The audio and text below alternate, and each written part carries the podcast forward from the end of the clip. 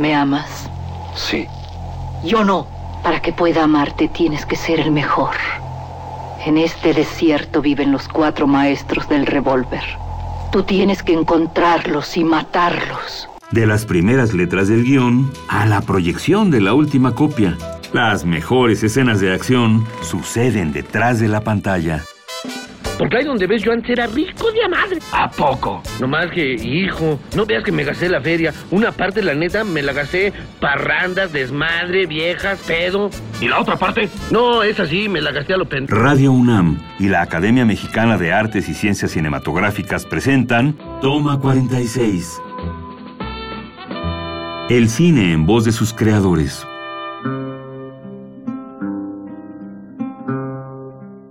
Soy Adriana Castillo, secretaria técnica de la Academia Mexicana de Cine. Hoy estamos con Iñaki Legaspi, oficio maquillista. Iñaki participó en las películas Los Últimos Cristeros, Las Buenas Hierbas, La Zona y fue nominado al Ariel por Mejor Maquillaje gracias a su labor en La Jaula de Oro y Tercera Llamada. También fue ganador del premio en 2008 por darle vida a los fantasmas de la película Kilómetro 31. Hola Iñaki, un gusto tenerte con nosotros.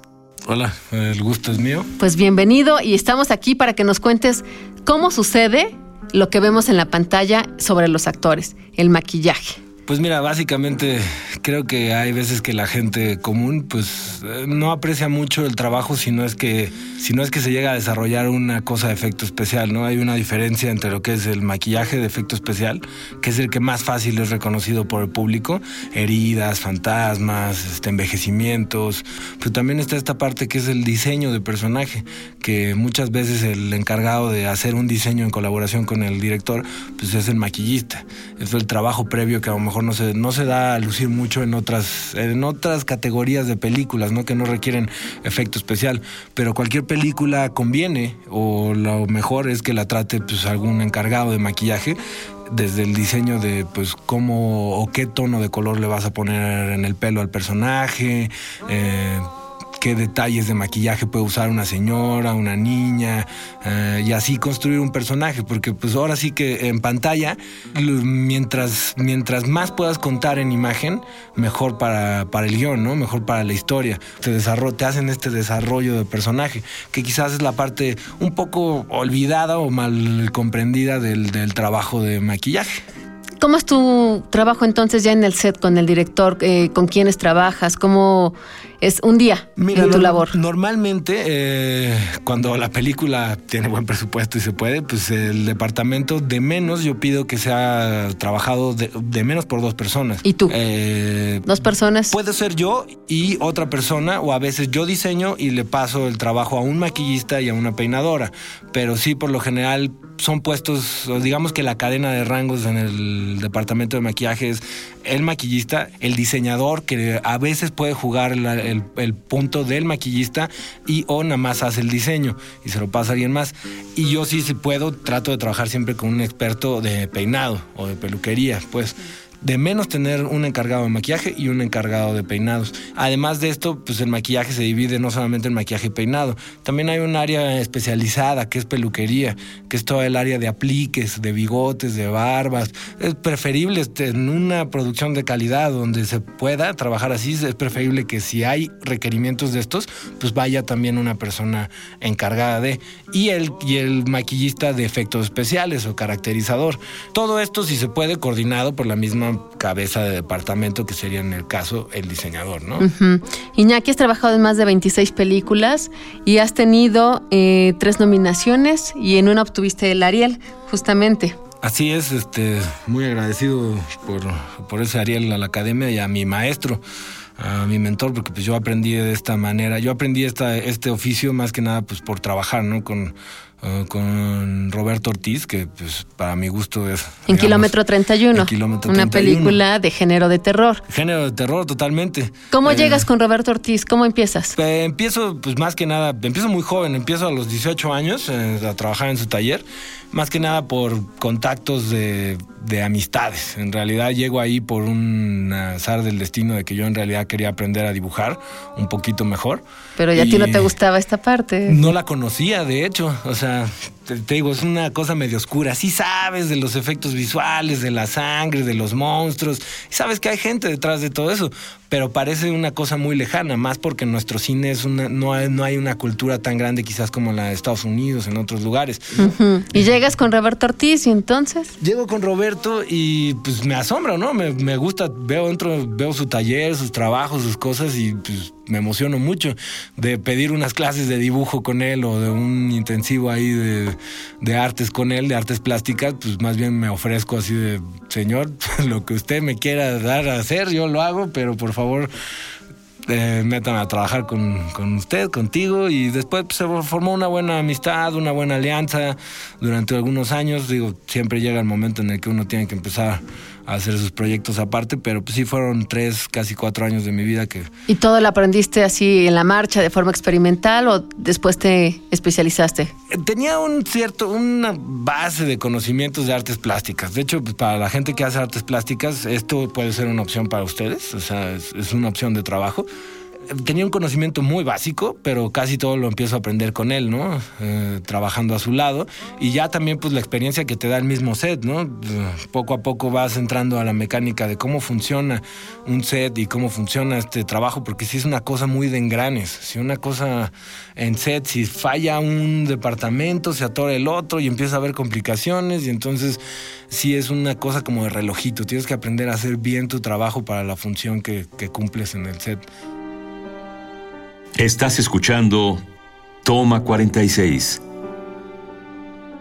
¿Cuántos años llevas ya trabajando en esta área? Eh, 13 años. Este año sería mi treceavo año.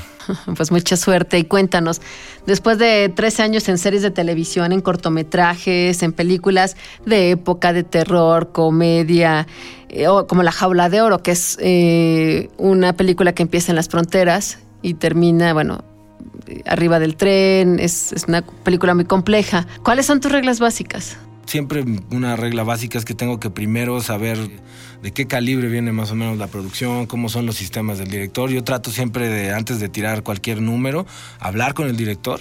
Eso primero a mí me parece una regla básica. Ok, el productor me llamó, me jaló y me pide números, ¿no? Pero pero trato de no, no tirar presupuestos hasta no hablar con el director, porque al final el director es la cabeza creativa del, del evento. Si yo me hiciera mancuerna con los productores, pues, pues habría cosas de diseño que no estaría respetando del de, director. Uh -huh. Después es una casi como Biblia, tu, el guion, el guion lo tienes que tener, saber, lo tienes que haber aprendido, tienes que, que manejar y respetar muy bien los tiempos. Eh, hay una cosa eh, en el cine que se llama continuidad, que tienes que, en maquillaje la tienes que pues, respetar mucho, ¿no? Y ¿Qué, es la, ¿Qué, es la, continuidad para la gente que no está muy familiarizada con el la cine? Con, la continuidad es eh, ese trabajo que hace una persona conocida como script supervisor o como en, nuestro, en, en México como continuista. Quiere decir que muchas veces tú filmas parte de una escena un día, pero por cuestiones de logística o por efectos visuales o por cualquier cosa, puede ser que dentro de una semana tengas que regresar a filmar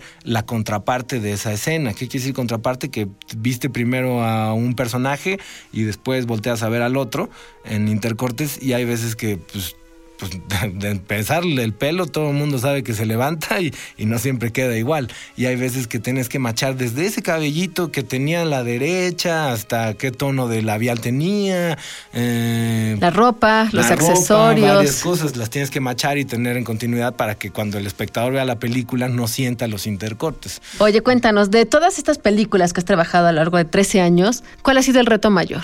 De las películas que he trabajado, uh, quizás la última que me pudo costar un poco más de trabajo fue Tercera Llamada.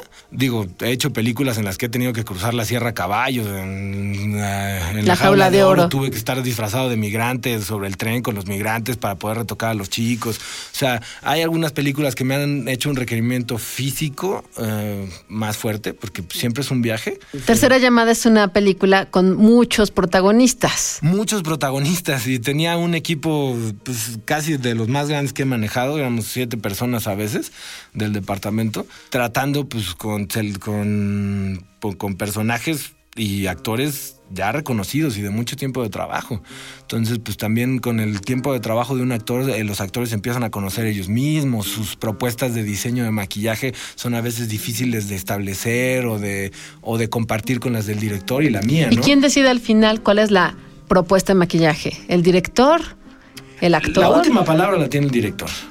Pero yo como diseñador siempre tengo que tener una propuesta. No puedo dejar que, que los actores pues trabajen su imagen solos, porque su imagen es parte esencial del trabajo. Entonces se tiene que llegar a una buena media entre las tres partes, ¿no? Porque cuando se trata de maquillaje correctivo o de belleza, eh, siempre hay un truquito hay que hacer con los actores, ¿no? Siempre tienen ellos una opinión, tú tienes una y el director tiene otra, ¿no? Entonces siempre tienes que mediar un poquito esa idea que se tiene con el director y la idea que tiene el actor para poder hacer su su performance de la manera de, la manera que ellos quieren porque pues desde que les cambias el tono de pelo pueden entrar en un, en un rollo más en su personaje o sea es tienen tienen su onda trabajar con actores pues y qué es lo que has más disfrutado de ser maquillista una cosa que me gusta mucho de ser maquillista es justamente esto del diseño de poder diseñar personajes. Eso me gusta mucho. Poder interpretar el guion de alguna otra persona y yo tratar de darle vida con los detalles mínimos que pueda o con muchísimos en caso de películas como Kilómetro 31 u otros que ahí en Kilómetro 31 en realidad yo solo supervisaba el set, yo solamente trabajaba en el set. El diseñador era Roberto Ortiz y Gaby Benito que eran pues este superiores a mí en realidad, yo trabajaba con ellos y ellos eran los que hicieron el diseño. Yo lo único que procuraba era que en set pues, se hiciera lo que ellos habían planeado. ¿Y cuáles son los trucos? Cuéntanos unos. Pues dependes mucho de los, de los productos, ¿sabes? O sea, sí es mucho tu mano, sí es mucho tu habilidad, pero pues también un tanto por ciento te lo hace el conocimiento de productos, de nuevas técnicas, si trabajas con aerógrafos, si trabajas con silicones, escoger bien tus materiales y también para, para los presupuestos, porque pues muchas veces en México tenemos que lidiar con presupuestos difíciles, ¿no? A veces bajos, a veces moderados, a veces sí nos tocan buenos presupuestos que podamos este, trabajar a gusto. Y de cuando empezaste ahora, entonces la tecnología, me imagino, lo que, lo que utilizas ha cambiado. Ha cambiado, ha cambiado mucho.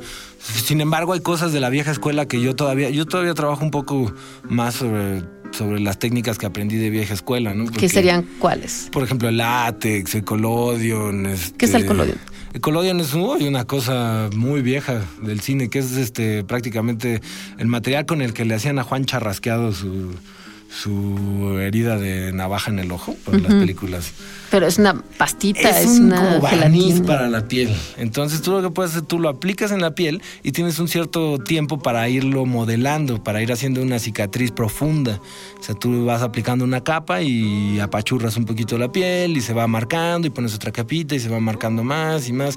Es laborioso. Las técnicas nuevas ya te dejan hacer más bien sobre un modelado, un modelado en plastilina o en otro material, sacar un molde y vaciarlo en, diferentes materiales, ya sea látex, silicón, este, gelatina, mm, varios, hay muchos materiales y eso ya te ayuda o te ahorra un poco de tiempo.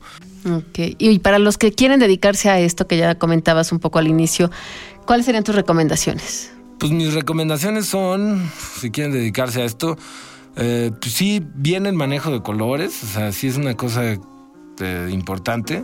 Eh, como ya les mencionaba, tiene mucho que ver con las artes plásticas, eh, sacar moldes, modelar en plastilina, esculpir, eh, todas esas habilidades de alguna manera se aplican al trabajo de maquillista. Entonces, y para cuestión de maquillaje y peinados, aquí en México sí hay buenas escuelas, solo es cuestión de, que busquen en internet todo eso.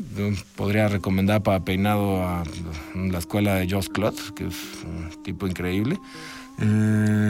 Y así, básicamente, para lo que es el área de belleza hay un poco más como de cultura y de trabajo también en general, ¿no? O sea, para todo lo que es el área de belleza, pues hay mucho trabajo en comerciales, en televisión, inclusive para eventos privados, bodas y cosas, hay, hay un nivel también, ¿no? Muchas veces vemos como este maquillista de, ay, pues es que es maquillista como de bodas o cosas así, pero no. La especialidad. Pero también hay un nivel en eso, ¿no? O sea...